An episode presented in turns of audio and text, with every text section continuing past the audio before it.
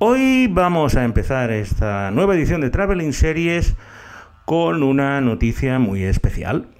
Y es que la semana que viene vamos a hacer la segunda edición del Traveling Series Live el jueves 22 de octubre a las 19 horas en Casa Seat, que para, en Barcelona, que está en la esquina de Diagonal y Paseo de Gracia.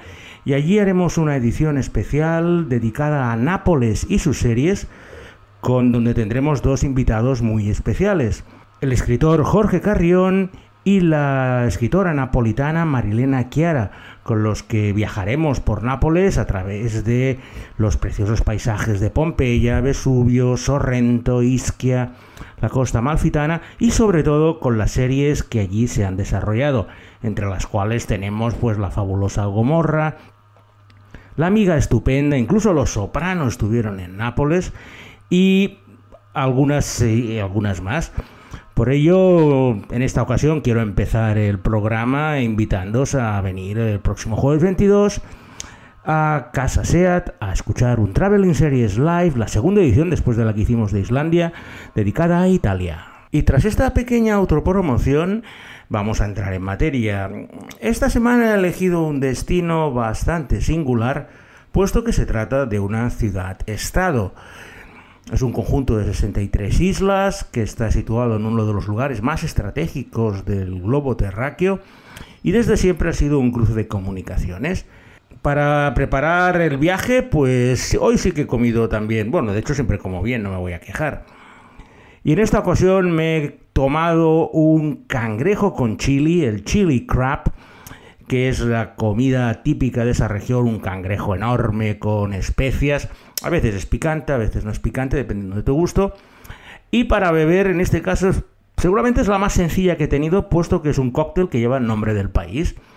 Es el Singapore Sling, una bebida de ginebra y diferentes frutas. Es un poco dulzona porque en los países tropicales, pues el sabor dulce prevalece sobre el, vodka, por ejemplo, que beben los rusos cuando se pelan de frío. Por lo que hoy ya lo tenéis muy claro, que en esta edición de Traveling Series con Lorenzo Mejino nos vamos a ir a Singapur.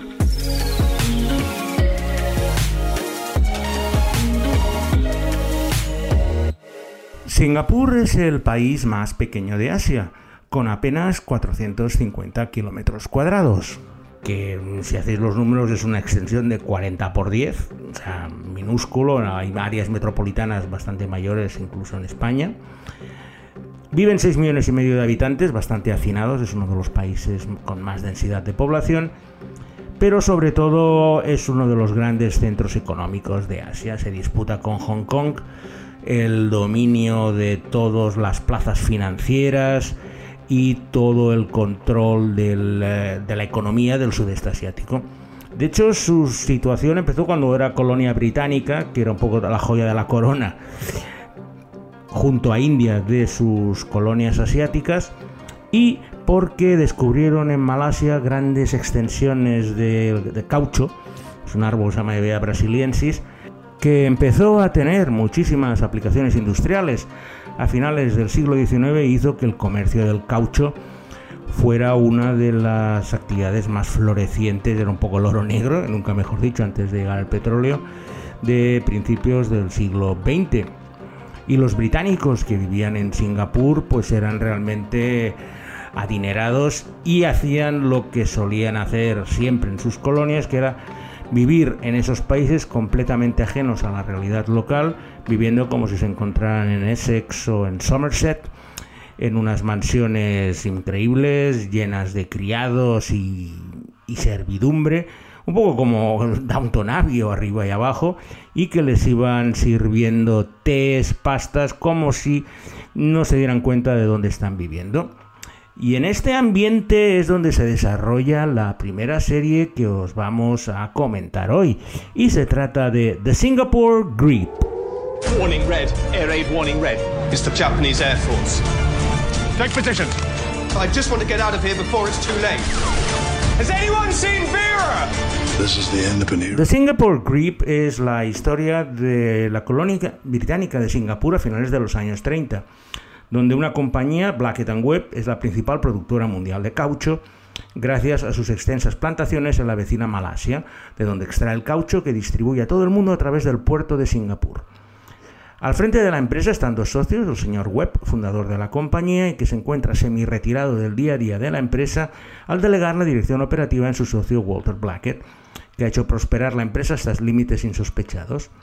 Como os he comentado antes, ambos viven con sus familias en una plácida existencia, imitando todos los comportamientos y usos de la metrópoli para seguir manteniendo viva la llama del imperio británico. Esa cómoda existencia se va a ver gravemente alterada por dos factores. Por un lado, la inestabilidad política mundial, estamos hablando de finales de los años 30, que amenaza con una invasión japonesa del sudeste asiático, y por otro lado tenemos sus propios líos familiares, con el venerable señor Webb, que está viendo cercano el día de su muerte, y que decide pasar el testigo a su hijo, Matthew, al que no ha visto en su vida.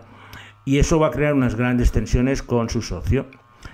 The Singapore Grip es un drama histórico que tiene unos grandes actores, podéis ver a Charles Dance, David Morrissey o Luke Treadway entre los actores, y es una verdadera maravilla desde el punto de vista de interpretación. El problema es que la historia la han desarrollado de una forma bastante torpe. A veces no sé si es una sátira, otra si es un drama bélico, otra si es un culebrón histórico. Lo cierto es que a pesar de tener un buen inicio y prometer mucho, mm, esa indefinición en, en saber lo que quieren contar y cómo lo quieren contar, hace que desaprovechen un poco esta magnífica oportunidad. La serie es muy reciente, se estrenó este verano en, el Reino Unido y aún no hemos tenido la oportunidad de que llegara por aquí, pero viendo los actores y viendo el tema, seguro que va a llegar, pero digo, yo me he llevado una cierta decepción con ella, a pesar de, narrar el periodo histórico, pero incluso cuando entran en la guerra con los japoneses, no, no tengo muy claro qué es, lo, qué es lo que quieren contar y sobre todo cómo lo quieren contar. Singapur es una ciudad-estado bastante peculiar y difícil de clasificar, puesto que en ella conviven muchas culturas desde hace siglos, empezando por los malayos, siguiendo por los indonesios, hay una importante población china y por último pues están los europeos y británicos sobre todo que viven allí también desde hace siglos. Y esa mezcla entre estas cuatro etnias principales ha provocado que Singapur sea uno de los estados más ultraliberales del mundo.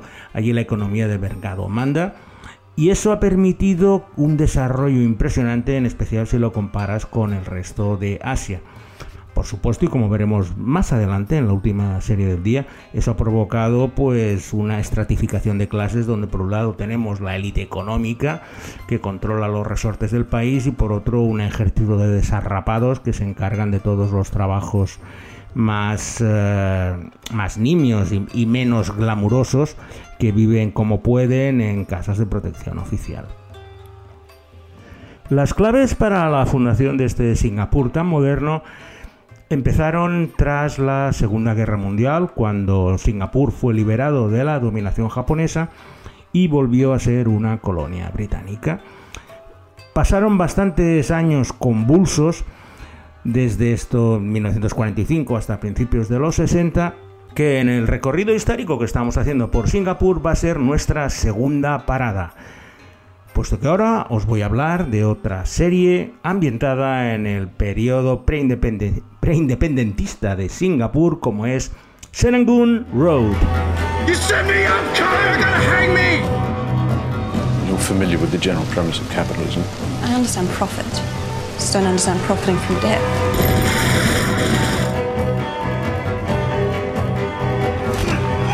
You can't win this, I can't help you. End of story. Serangoon Road está ambientada en el Singapur de la primera mitad de la década de los 60 en unos tiempos muy convulsos para la que por entonces era una colonia británica. Con los movimientos pro independencia en pleno apogeo y con la complicación de tener que decidir si se iban a unir con el vecino estado de Malasia o se iban a convertir en un ministado independiente. En ese entorno el protagonista es Sam Callahan, un australiano nacido en Singapur que sufrió en sus propias carnes la invasión japonesa durante la Segunda Guerra Mundial y que tiene con un amigo chino un negocio de transportes de mercancías de todo tipo en su barco y que complementa sus ingresos haciendo de detective privado para una agencia propiedad de una viuda china.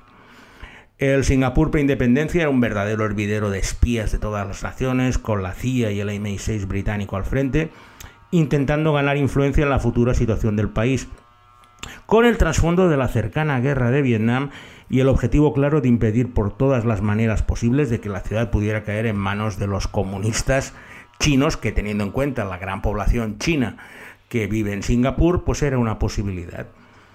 Es un noir bastante estilizado y lo cierto es que fue la primera producción de HBO Asia que la verdad gastó bastante dinero en la ambientación de ese Singapur. Funciona con dos, con dos hilos, el hilo de continuidad de, estas, de esta historia política y por otro lado tenemos los casos semanales a los cuales se tiene que enfrentar Sam. Solo duró una temporada, a mí me encantó la serie, creo que está en España, en HBO España es de las pocas de HBO Asia que han llegado a España. Y si podéis echarle un vistazo, os va a permitir conocer muy bien cómo fue el Singapur antes de la independencia. Yo te digo, la inventación es impresionante, recrear calle principal, Orchard Street en un estudio.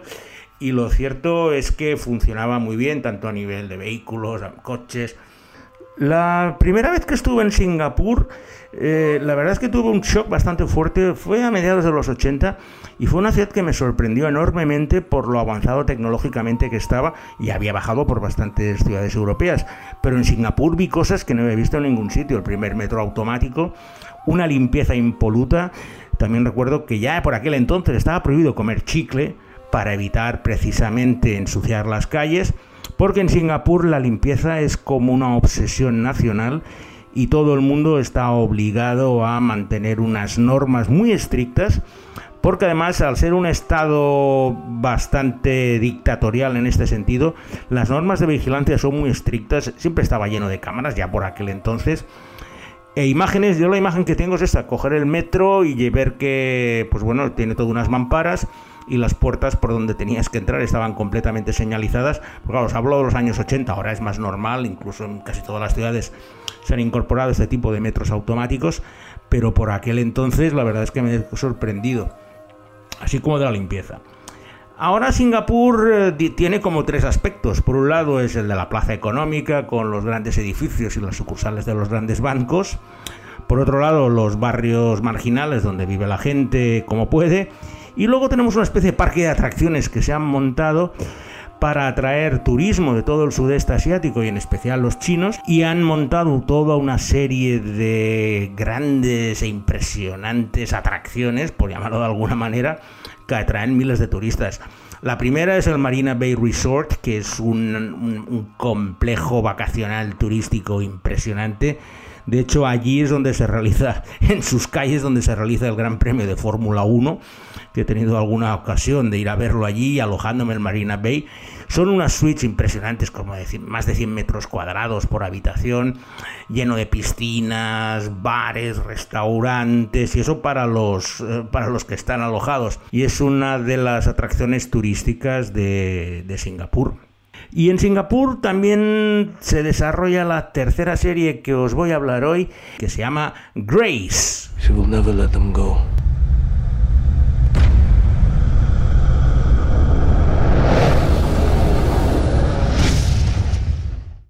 Grace es la historia de la familia Chan, que está a punto de celebrar la boda de su segunda hija, Mimi, cuando las consecuencias de un suceso del pasado causado por el patriarca de la familia va a destrozar todas y cada una de las vidas de la familia en el que debía de ser uno de los momentos más felices en el marco del hotel donde estaban previstos los esponsales.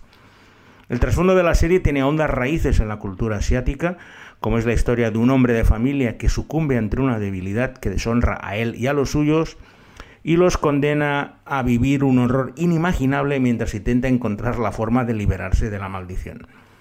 La miniserie utiliza la estructura de episodios para explorar, lugares comunes del cine de terror, como es la madre que enloquece al tener un niño, la novia aterrorizada, espíritus vengativos y ajustes de cuentas. Todo ello de una forma muy efectiva, aunque sin mucha originalidad o intentar nuevas formas narrativas. Grace, recuerdo que era muy claustrofóbica, solo dura cuatro episodios y si os gusta el terror asiático, pues seguramente os va a convencer. Yo no es que sea muy fan del terror asiático, pero lo que vi, la verdad, me dio bastante miedo en algunos casos. Sobre todo porque tenía una, una atmósfera muy claustrofóbica al transcurrir de forma casi exclusiva en la planta en construcción de un hotel, donde se van sucediendo las diferentes historias que cada miembro de la familia Chan protagoniza uno, cada uno de los cuatro capítulos. Grace me pareció una serie más que digna, mm, me sorprendió bastante bien, unos actores competentes y una dirección ágil. Aparte, como va increciendo, todo desemboca en el capítulo final con, esa, con la gran lucha habitual entre el bien y el mal, y lo cierto es que me dejó muy buen sabor de boca. Ya os he comentado que Singapur en la actualidad es casi un parque de atracciones. Y si vais a ir a Singapur, las tres atracciones que no os podéis perder es, primero de todo, los jardines botánicos. Son impresionantes. Los crearon los británicos en el siglo XIX. Tenéis que pensar en jardines como los Kew Gardens en Londres o esos jardines impresionantes que todavía tienen algunas de las mansiones. Pues esto trasladado a Singapur lleno de flores tropicales, eh, arabescos florales. La verdad es que siempre que he estado ido a verlo, y siempre me acaba sorprendiendo. De hecho, los han proclamado Patrimonio Mundial de la UNESCO para que os hagáis una idea del nivel que tiene esa, esa fauna botánica, perdón por la expresión, que vais a encontrar en estos jardines botánicos de Singapur. El segundo lugar ya, ahora vamos más ahí en plan parque de atracciones, es la es la isla de Sentosa que es el lugar de esparcimiento. A pesar de tener muchas islas, no tiene muchas playas Singapur y en Sentosa es donde se concentran todo el entretenimiento. También recuerdo la primera vez que estuve que descubrí lo que en inglés llaman el food stall, que ahora pues lo tenemos en casi todos los centros comerciales, pero yo nunca lo había visto que es eh, pues bueno unas mesas centrales y rodeada de todo tipo de tenderetes y chiringuitos donde te vendían comidas pues ahí es donde probé el chili crab que os he comentado luego el sate indonesio había pues un poco pues, de todas las etnias, ibas, comprabas la, la comida en el sitio y te sentabas en esas mesas comunales. Ahora lo tenéis todo muy claro porque en los centros comerciales tenéis estas, estos food stalls o estas salas de comida por casi todos los lados. Pero hace casi 40 años, cuando lo vi por primera vez, me quedé como bastante pasmado del sistema tan eficaz que tenían en esta isla de Sentosa.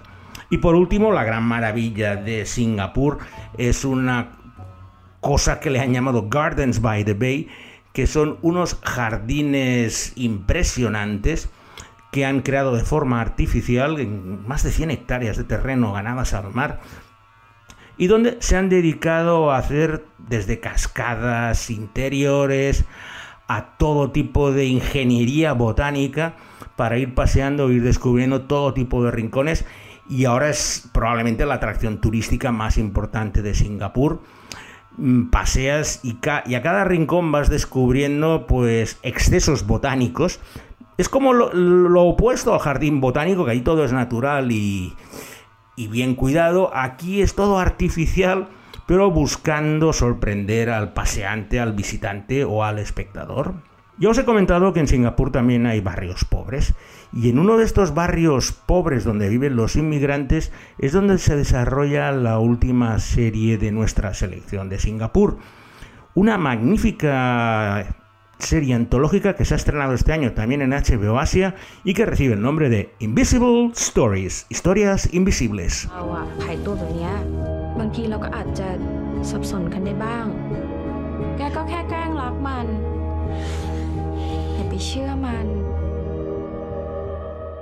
Invisible Stories son seis historias independientes que están protagonizadas por seis personajes que viven en, una, en un edificio de viviendas de protección oficial de gran altura en uno de los barrios periféricos de Singapur. A diferencia del centro, en esta zona pues viven hacinados eh, emigrantes, gente que no se puede permitir pues comprarse un piso lujoso y cada una de estas personas que vamos conociendo nos va mostrando unas historias durísimas. Debo decir que es de lo más dramático que he visto este año, puesto que todas están barnizadas de una de una crueldad incluso y de una dureza de las desgracias que les pasan a estas seis personas.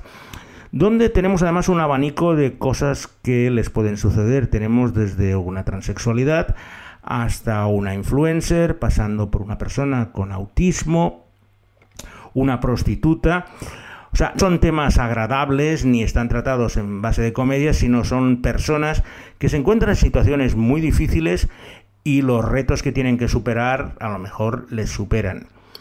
Mm, de vez en cuando se, se van entrecruzando algunas de las historias, pero os digo, son seis historias independientes donde a veces vemos un cameo de uno de los otros personajes que aparece en una historia que no es la suya y es de lo mejorcito que he visto este año asiático.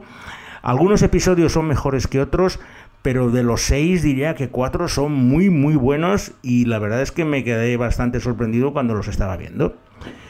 Y con esta magnífica propuesta de HBO Asia, de nuevo, Invisible Stories, vamos a cerrar nuestro Traveling Series de hoy, dando las gracias a Alberto Layak por el montaje musical y la producción. Os vuelvo a recordar, porque es el último que voy a hacer entonces, de la edición en vivo que haremos el jueves 22 de octubre en Casa Seat en Barcelona a las 19 horas. Os podéis inscribir en la web de Serializados, donde estaré hablando de series de Nápoles con Tony Jorge Carrión y con Marilena Chiara. Hasta entonces, pues eh, muy buena semana y a los que podáis venir porque viváis en Barcelona, os espero el próximo jueves. Hasta luego.